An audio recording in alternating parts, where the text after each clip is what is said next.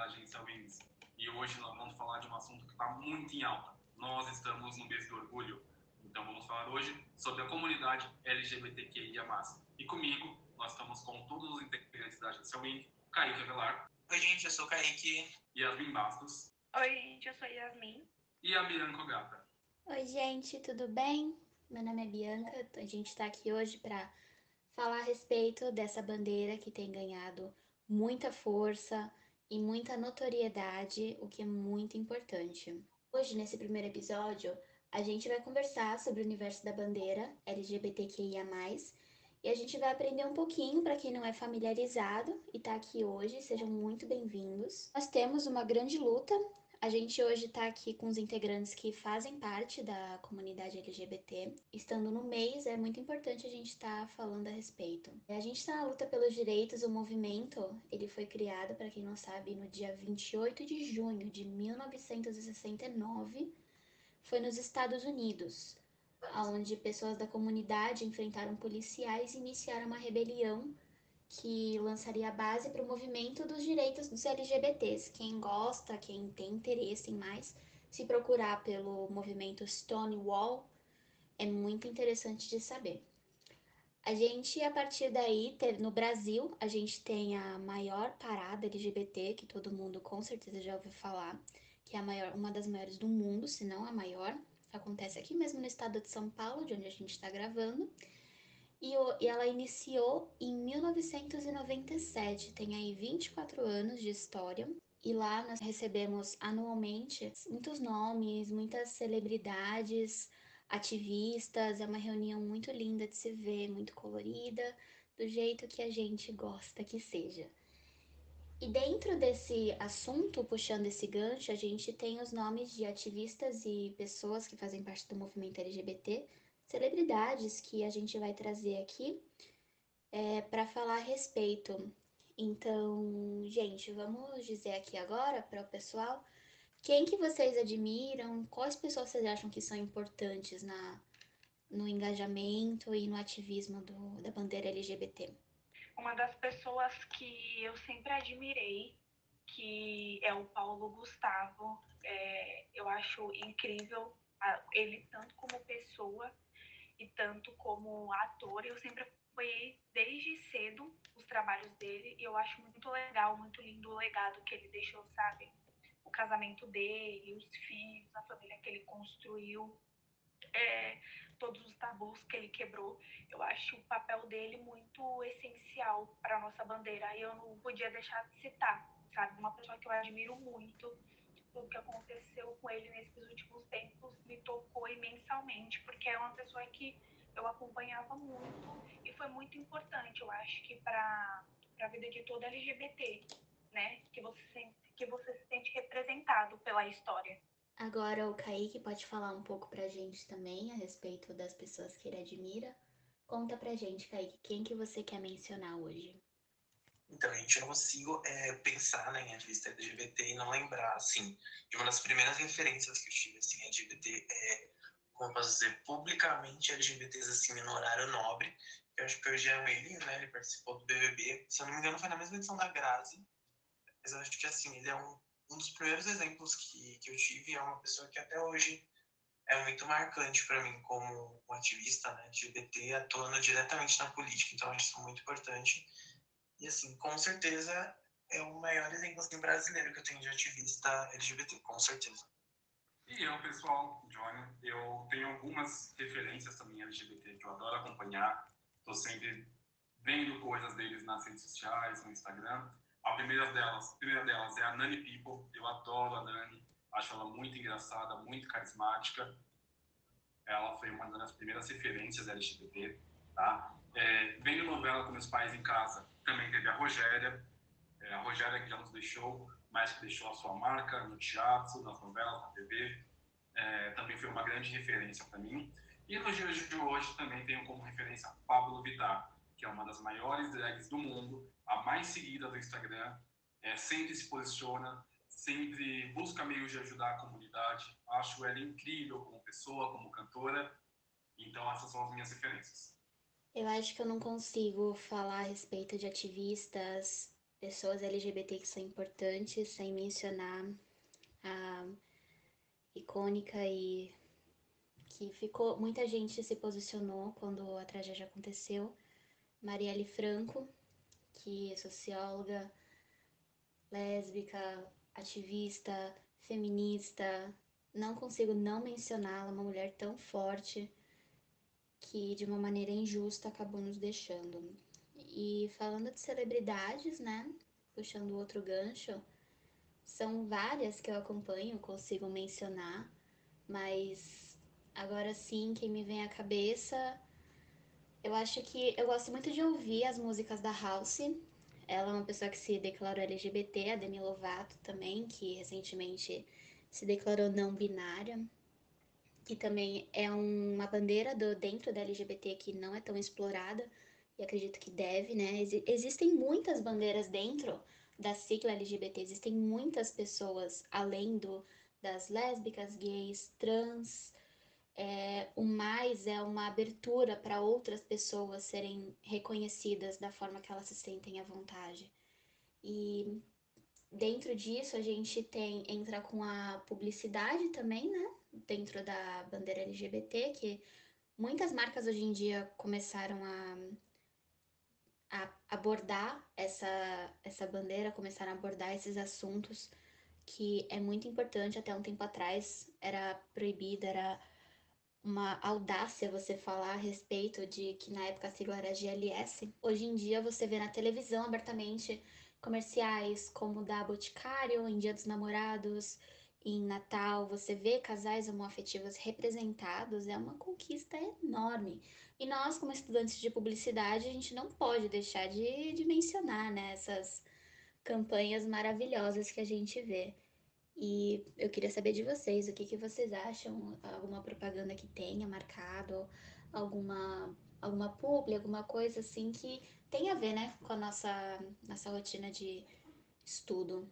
Então eu queria saber de vocês um pouquinho também. Como uma grande campanha que me chamou a atenção esse ano, até porque nós estamos no mês do orgulho, foi a campanha da Casa Bahia, é, que pelo fato de estarmos no mês do orgulho, fez uma campanha só com casais homoafetivos, foi muito bacana. Quem puxou a campanha aí foi o Gilberto e o Lucas Penteado, que participaram do Big Brother. E o Mercado Livre também sempre declara o apoio à comunidade LGBT em suas campanhas. Então, foram essas duas campanhas que me chamaram muito a atenção. A Bia citou a campanha da Boticário, que, se não me engano, em 2018 foi muito criticada por trazer um casal homoafetivo, onde a relação deles era exclusivamente de um abraço, mas gerou muita revolta de muita gente preconceituosa. E hoje grandes marcas se posicionam, colocam casais LGBTs nas suas campanhas para mostrar que sim, eles apoiam. E você, Yasmin, qual campanha te marcou muito, principalmente agora no mês do orgulho? Então, Johnny, especificamente eu não consigo escolher nenhuma, mas eu gosto de todas e acho muito importante é, o papel dos comerciais, das marcas se posicionarem nesse mundo que a gente vive de, muito, de muita intolerância e muito preconceito. Eu gosto de todas, eu não consigo escolher uma favorita, principalmente as da Boticário. É, eu acho essencial e eu acho muito legal toda essa representatividade que a gente consegue ter, sabe, com as marcas, disso virar público, disso até agora tem novela, tem comercial, a gente consegue estar estampado em tudo quanto é lugar, é muito necessário. Gente, realmente, aproveitando, é, que nem a Yasmin falou, né, deu esse exemplo da, da Boticário, eu acho que é uma coisa que é marcante para todo mundo, porque se eu não me engano, assim, para mim, pelo menos, é uma das primeiras marcas, assim, é, populares brasileiras, assim, que atingem um público, enfim, uma enorme escala, uma escala gigantesca. Eu acho que foi uma das primeiras é, marcas assim brasileiras grandes a se posicionar dessa forma, no horário nobre, assim, em emissoras absurdas. Então, eu acho que realmente, pegando esse gancho né, da Boticário, eu acho que uma propaganda deles foi tão polêmica quanto uma das primeiras assim, a mostrar um casal afetivo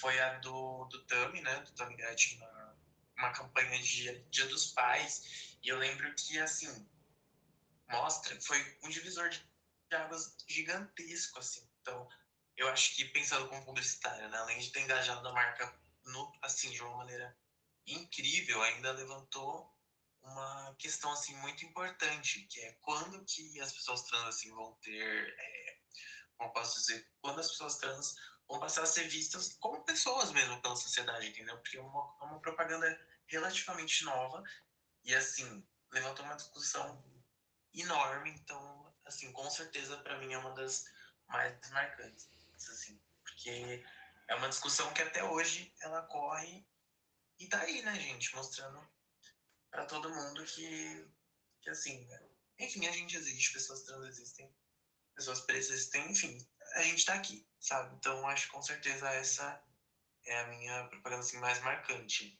Não faz muito tempo que a propaganda com pessoas da, com temática né, da bandeira LGBT é, foi assim explícita, na verdade, porque eu não eu lembro assim, não faz muito tempo, a primeira vez que eu vi uma propaganda com um casal indiretamente homoafetivo foi esse da Boticário que eu mencionei, mas aí isso começou a dar um boom e com certeza, né? E dá audiência para as propagandas, dá retorno. E a gente vê isso, a gente vê em números, em dados, em registros. E é, uma, é mais uma conquista, né, que a gente tem, é mais um dos direitos, além dos, dos que a gente já conquistou. É, como casamento igualitário para pessoas do mesmo sexo foi uma conquista muito grande a inclusão dos parceiros homoafetivos em plano de saúde é uma coisa pequena, assim, sabe?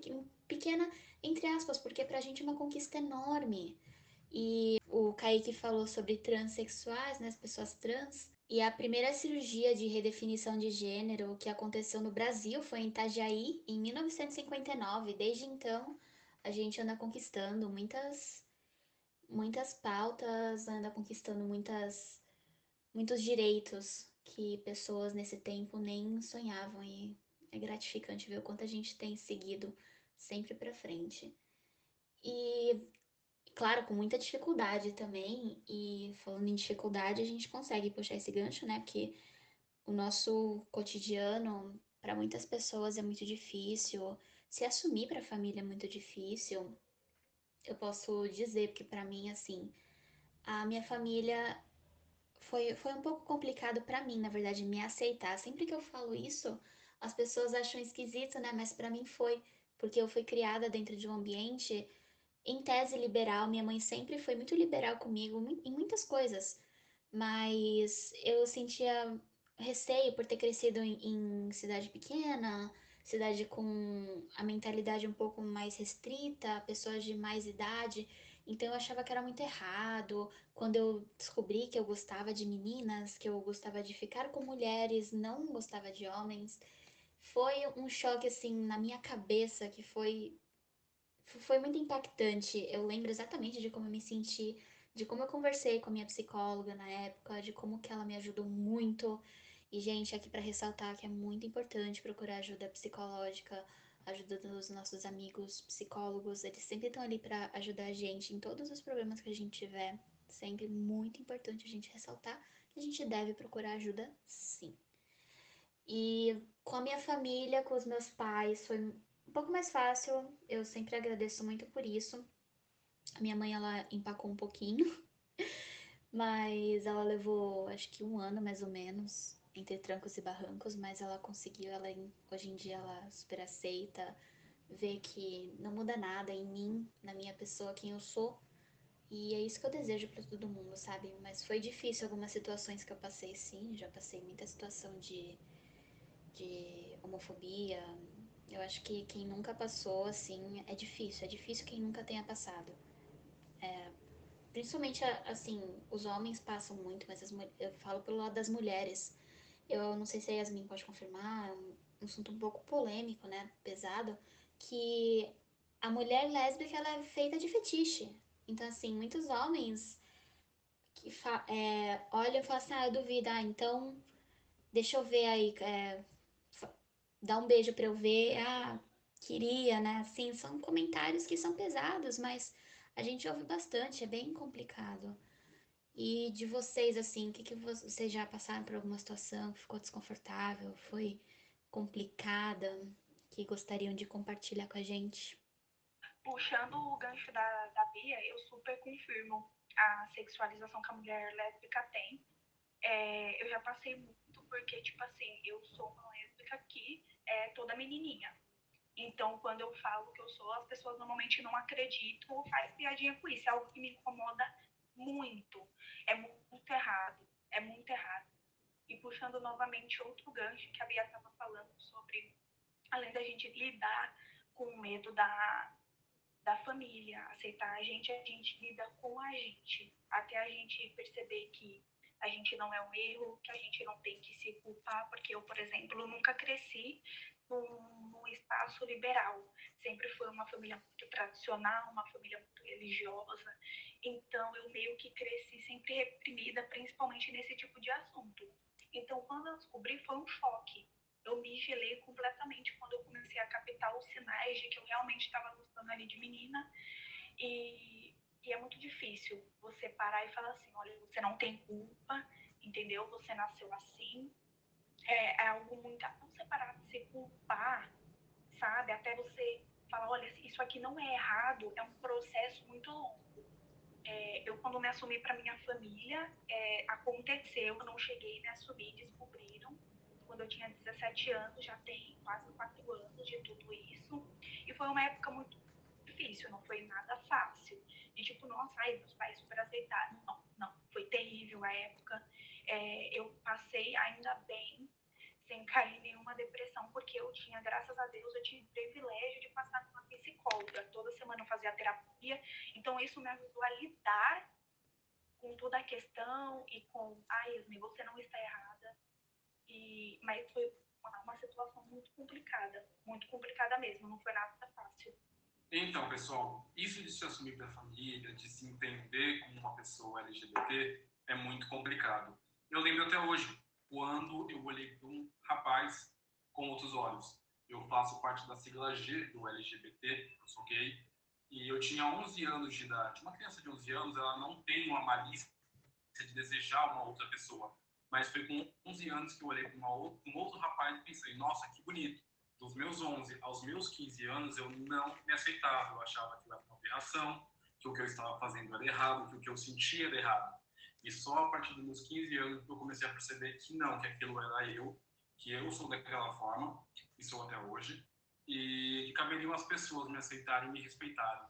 Meus pais descobriram, descobriram não, eu falei com meus pais sobre a minha orientação aos 18 anos, ou seja, hoje faz 10 anos que eu, falei, que eu contei com meus pais sobre a minha orientação, e no começo foi bem complicado, porque eu não escolhi o melhor momento para falar. A família estava passando por um momento muito conturbado, mas eu tive o privilégio de ter uma família que, apesar da demora, me aceitou, nunca fui tratado ou expulso de casa. Isso, sim, é, dentro do meio LGBT, é uma sorte seus pais não te expulsarem de casa, infelizmente. Ainda temos muitos pais que são é, caretas nesse ponto, que têm a mente fechada e não aceitam. Os meus, apesar de no início não concordarem, jamais me destrataram, nunca me expulsaram de casa. E hoje, com 28 anos, eu sou casado, é, eu tenho a minha casa, é, eu sou um homem gay que trabalha, tenho as minhas conquistas como qualquer outra pessoa, e exijo sim ser respeitado por isso, seja na minha vida pessoal ou na minha vida profissional. Então, todo mundo que precisa se assumir, que tem essa necessidade de se entender, escolha o melhor momento, o momento mais confortável e mais tranquilo para você contar com seus familiares, para quem quer que seja, mas não fique se segurando, não se acanhe, porque você não está errado, você não é vergonha para ninguém. Você precisa sim se entender, mas mais do que isso, você precisa exigir respeito de todo mundo. Realmente, assim, parando para pensar assim no, no passado, é, que loucura, né? Para mim parece que foi ontem que eu me assumi, mas colocando agora, tipo, no, no calendário, faz um tempinho já, me assumi com 16 anos. Então eu acho que a situação que eu que todo mundo descobriu foi muito caótica, porém é, o que seguiu depois né, em casa foi, foi mais tranquilo, assim, o pessoal foi aprendendo a lidar, porque eu tenho um tio que ele é gay. Então, desde sempre, tal, bem mais tempo que eu. Então, acho que isso ajudou um pouco o pessoal a preparar, assim, a cabeça e tal, aquela coisa. Então, dentro de casa, assim, não foi muito complicado. Só um momento mesmo que eu me assumi, que não foi fácil, porque minha mãe mora em outro estado e tipo, foi, foi uma loucura, porque foi literalmente quando ela me trouxe de volta para São Paulo, acabou que, enfim, um boato de família chegou e aí foi aquela meio, enfim, complexa uma hora, e eu super novo, sem entender nada, nem tinha certeza ainda do que eu queria. Tinha beijado nem ninguém na vida com 16 anos. Então o momento foi muito conturbado, mas depois, assim, acabou sendo mais complicado fora de casa do que dentro mesmo. Porque assim, a gente que. Né, não vou falar só gay, né? Mas a gente que é, é LGBTQIA, enfim.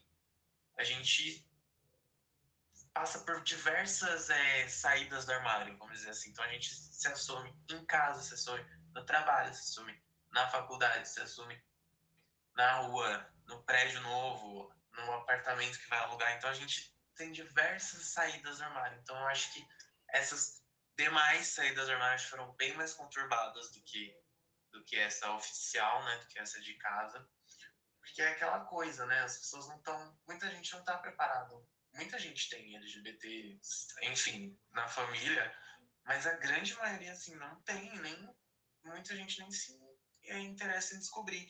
Então, para algumas pessoas é até um choque, de repente, ver uma pessoa, um rapaz, seja delicado, já acha que, de repente, que é gay, enfim. E às vezes não é, e às vezes aquele rapaz que é um pouco mais, é, como eu posso dizer, um pouco mais masculino, né, entre aspas, é gay, a pessoa não sabe. Então, acho que a sociedade não está preparada, assim, para a gente.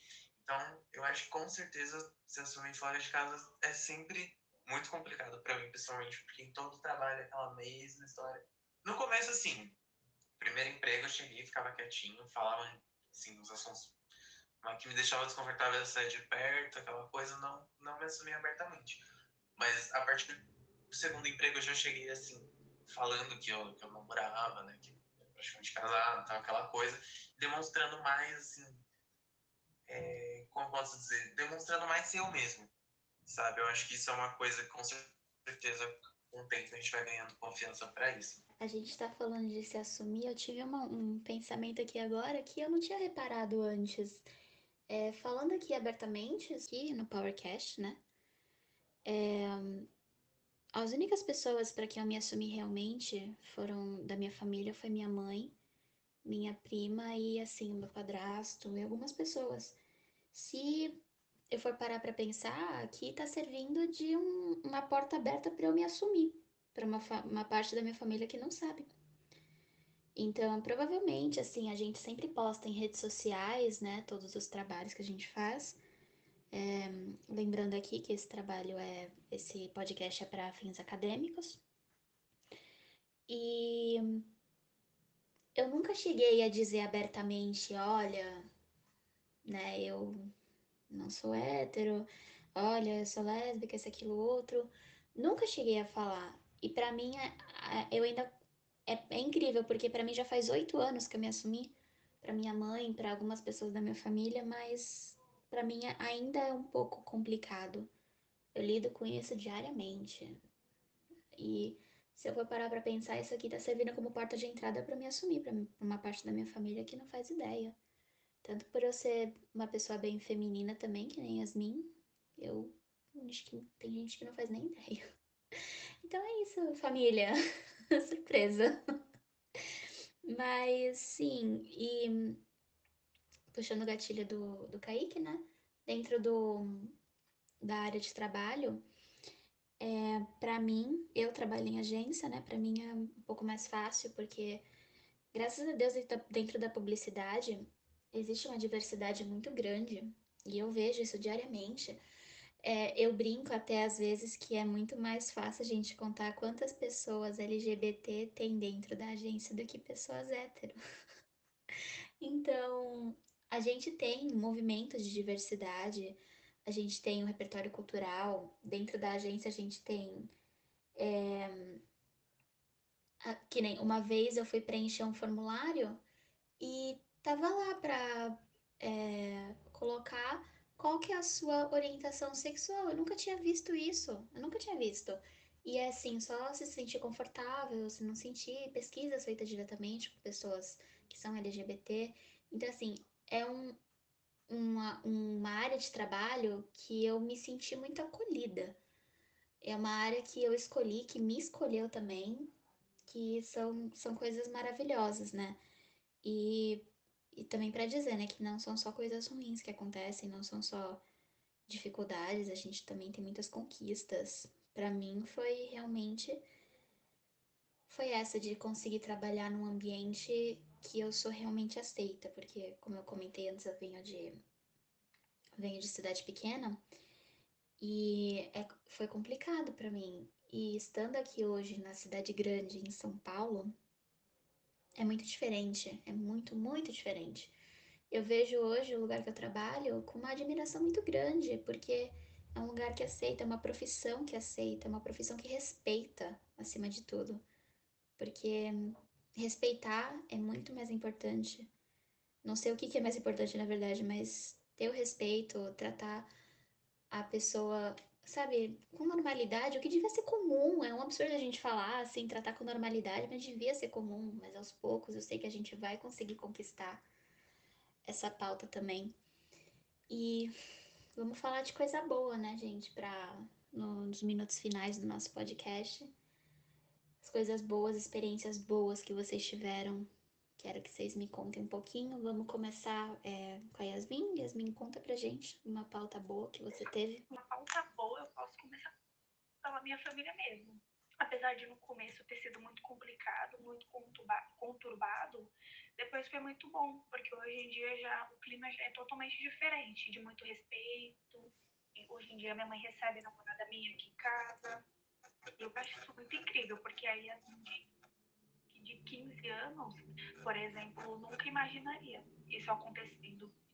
E, e aconteceu e foi muito incrível, sabe? Então isso para mim é muito gratificante, sabe? Hoje em dia a minha família toda sabe, entendeu? Ela mesmo contou, ela mesmo sabe que toda a família sabe. Ela, o mais importante para mim é que ela não liga é, que os outros vão pensar, o que os outros vão falar.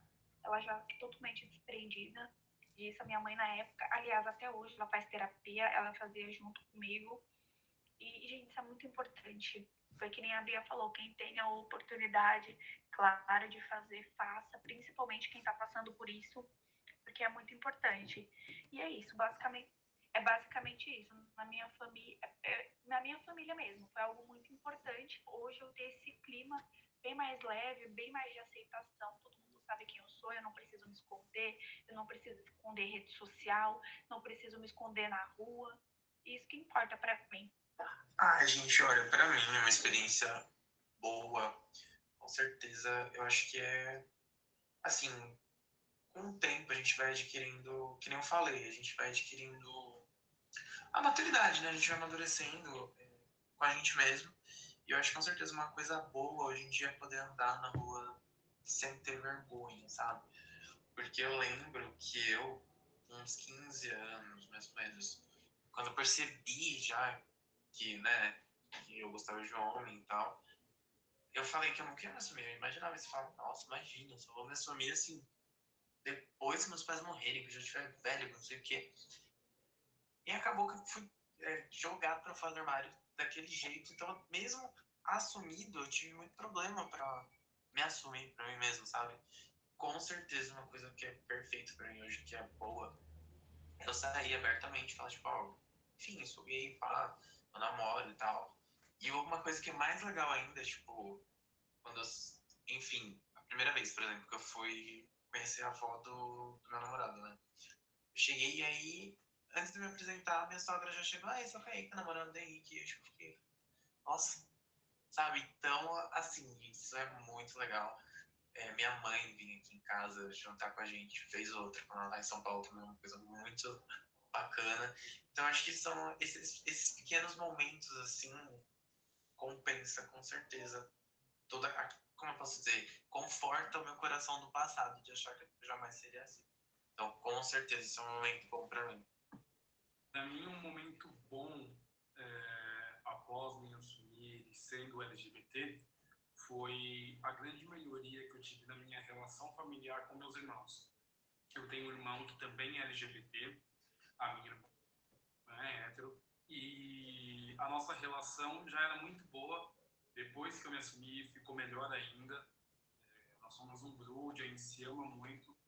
gente se dá muito bem.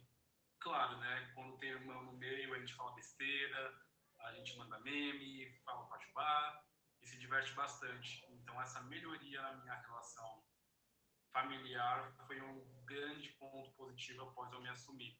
Muito bom, gente. Muito obrigada. Muito obrigada mesmo por terem topado e muito obrigada por toda a parceria. Conforme eu mencionei lá no começo, a gente a gente comentou, o Johnny comentou lá no começo.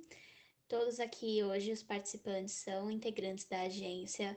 Todos nós aqui estamos juntos desde o primeiro semestre da faculdade e seguimos aí nessa parceria, se Deus quiser, até o último. e eu quero deixar aqui um convite para todo mundo que está ouvindo aqui esse podcast. Estamos na produção do nosso segundo episódio também. Um episódio que vai ter um tema muito legal, uma pauta muito, muito importante, que é o feminismo e a aceitação.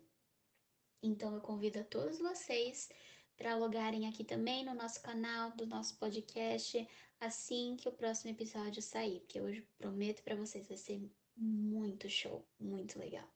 E eu agradeço. As nossas redes sociais a gente vai deixar aqui na descrição do podcast. Mas antecipando, no Instagram a gente tem o arroba. Vocês podem seguir a gente para acompanhar nosso conteúdo. Muito obrigada, muito obrigada pela audiência e um beijo para todo mundo.